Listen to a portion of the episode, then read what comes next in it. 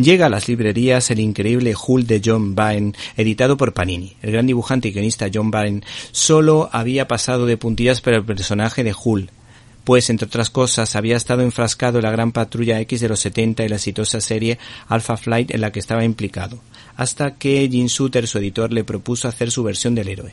Para ello este hombre recurrió al clasicismo, a la vuelta a los orígenes y a pocos personajes principales entre los que destaca Betty Ross. Y es que el canadiense conocía muy bien al personaje, pues eran de los pocos cómics que llegaban a su pueblo, utilizando para su proyecto tan solo tres viñetas por página para mostrar el poderío físico de la masa, que era como lo conocíamos en España. En esta ocasión nos encontramos con un Bruce Wayne que es ayudado por un ¿Te está gustando este episodio? Hazte fan desde el botón apoyar del podcast de Nivos.